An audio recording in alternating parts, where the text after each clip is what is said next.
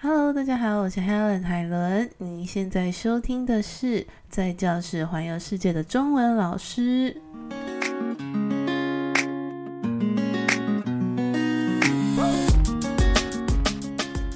教中文的这几年，就是身边多多少少会有一些朋友会问我一些问题。那比如说，你都怎么教中文啊？你一定英文很好，还是你会日文、韩文、越南文什么什么的？啊，我会讲国语，那我是不是也可以教？诶，要去哪里教？外国人有那么多吗？这些问题，那当然会有一些问题，就是会让你哭笑不得。你想说，诶，怎么会问这种问题？那我觉得有时候就是你没有接触过这个行业，当然对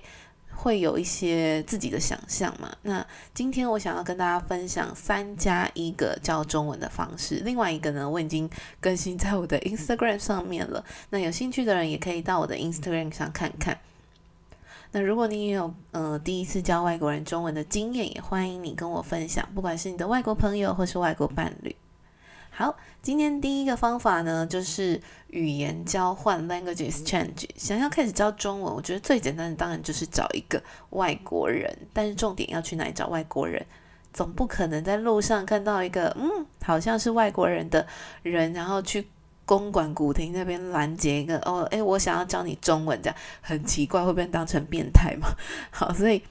其实目前在网络上有很多提供语言交换的网站或是脸书社团，其实只要搜寻语言交换，或是可能你可以加个地区，比如说台北语言交换、桃园语言交换。或是台中语言交换，或是如果你想要有特别的语种，比如说英文语言交换、日文、韩文或是意大利文语言交换，那有非常多免费的社团可以加入。那如果是还习惯使用脸书的人，因为现在好像很多人都不用脸书嘛，那我非常推荐就是这个社团，它是嗯。Language exchange in Taiwan，语言交换在台湾，然后挂号 L E I T 这样挂号，就是要跟大家说一下，可能有不同的语言社团。那这个社团呢，它是由台湾人 PO 经营的，我觉得应该算是全台湾人数最多的语言社团，而且真的有非常多各国的朋友。那你去看他的 Po 文或是一些活动，其实真的是可以看到非常多的外国朋友参加的。我自己也有参加过一两次，是蛮喜欢于那个活动的氛围。那你加入这个社团之后呢，你其实就可以做简单的自我介绍啊，比如说你想要交换的语言，或是你现在的程度是哪里？那你希望可以认识哪一个地区的外国人？比如说你在桃园，你在新北。那还有你有空的时间，就是找找可以跟你一起呃语言交换练习的朋友。我自己的语言交换经验其实不多，一来是因为我觉得要能够找到能长时间固定，而且能够互相的就是交流表达自己的观点的外国朋友其实不容易。那第二个原因其实是因为我自己还有很多的事情我想要做，我可能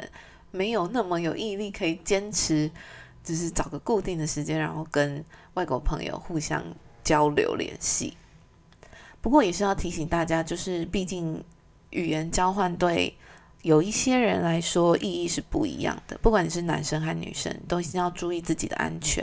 不过我会推荐这个社团的原因，是因为版主他很注重这种事情，所以如果你有被骚扰或是有不当的行为，当然就是可以跟他检举。那另外呢，我也找过了我以前注册过的两个网站。我现在看它都还是有在最新的刊登，所以有兴趣的话也可以去看看。那如果想要看到这个网站的链接的话，可以到我的介绍那边就可以找到了。第一个网站是 mylanguageexchange.com，这个网站我自己用过几次，它有点像比较传统的，就是你在上面放上你的照片啊、名字、国家啊，然后一些自我介绍。那但是这个好像是要就是。开始用会员制，所以你一定要付费的会员才可以寄信给你想要认识的伙伴。第二个呢是 Tili，就是 T E A L I T，这个它是非常有名的，在。呃，你想要找国外的家教或者是学校的网站，那上面其实有很多人，他上面找了，除了是语言交换以外，他也可以就是找到台湾的美语机构或是国际学校，上面也常常会有广告在真人。那我自己使用过这个 Tilly，我。不得不说，因为上面的人非常的多，但是我真的有曾经因为在这里找到一个学生，然后他跟我上课上了一段时间，所以有兴趣的话都可以去看看。好，第二个呢，第二个是可以去各个大学或是坊间机构的师资班上课。那如果你真的是对教中文这件事非常有兴趣，而且你又不想要误人子弟，就是 可能不小心跟他讲到不对的观念或是什么，那我而且又对专业非常有兴趣的话，我会非常建议你花一点钱去上师资培训班。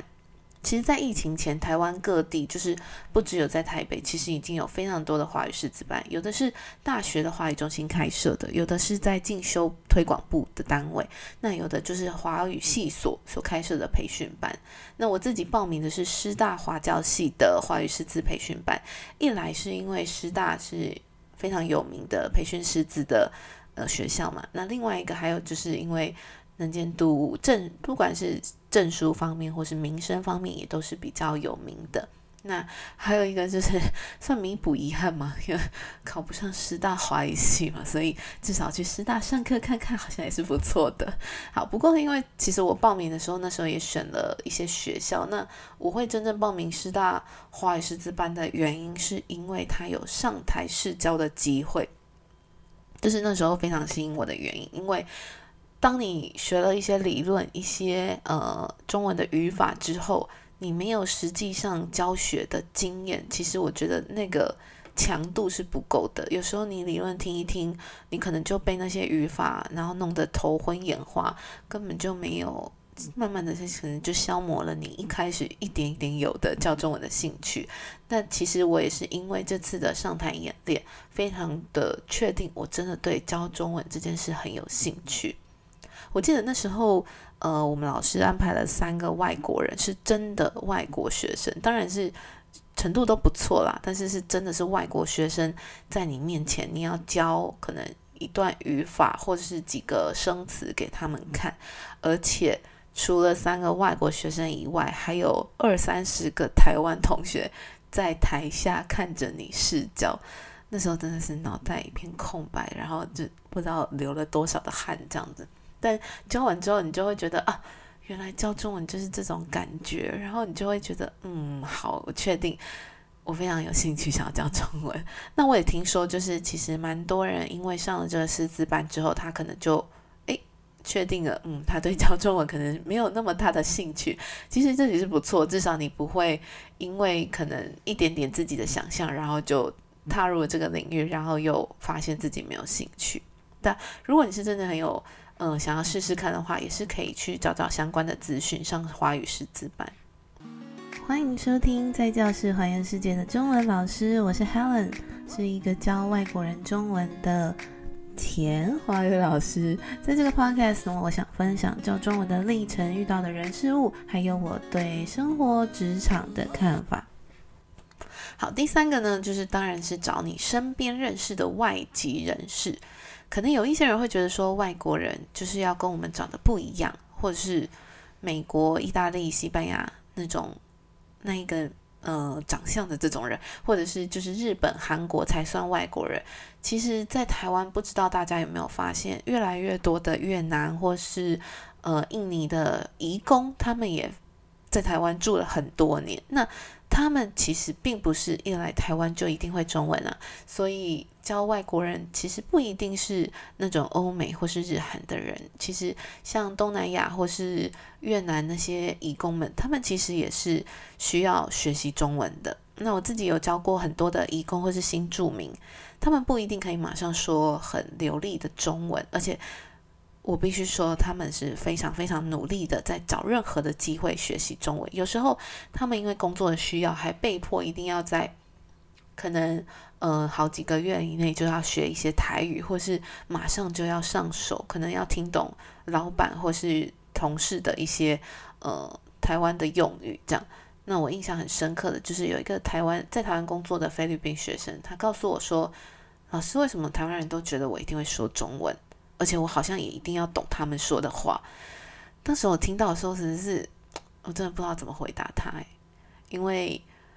好啦，就是可能就是还是多少都会有一些对呃部分国家会有一些刻板印象。那其实如果你身边现在越来越多可能有看护啊，或者是那些呃。比如说餐呃餐厅，东南亚的餐厅，其实大家都可以试试看跟他们交流，也是一个很不错的方式。好，那另外一个呢，第四个就是最新的，也不是最新的，应该从去年就开始了线上教学。第四个方法就是找线上教学的平台。其实这从去年开始，大家就已经开始意识到线上教学是一个一定要走的一个趋势嘛。那大家就可以去找很多线上教学的平台，去找到外国人，然后想要教他中文。那，呃，我这边举了几个几个平台给大家参考，比如说 PrePlay，或是 Verbaling，或是 iTalki，或是 Tutor ABC 啊，或是 Coffee Talk、Amazing Talk 这些都其实可以申请中文线上教学。那有一些可能你要，呃，现在最新的资讯可能我这边就不是那么清楚，但大家就可以去在。找看看，就是现在还可不可以申请？因为可能太多人申请线上中文教学，所以有些平台其实他们已经关闭了，没办法在上面就是教中文。那还想再另外提一个，就是线上课会比较轻松吗？我觉得轻松的点就是你不用奔波，你不用呃烦恼交通的问题，但是线上课还是有非常多实体的课程没办法。没办法取代的事情，或是你线上课，因为怎么把一堂课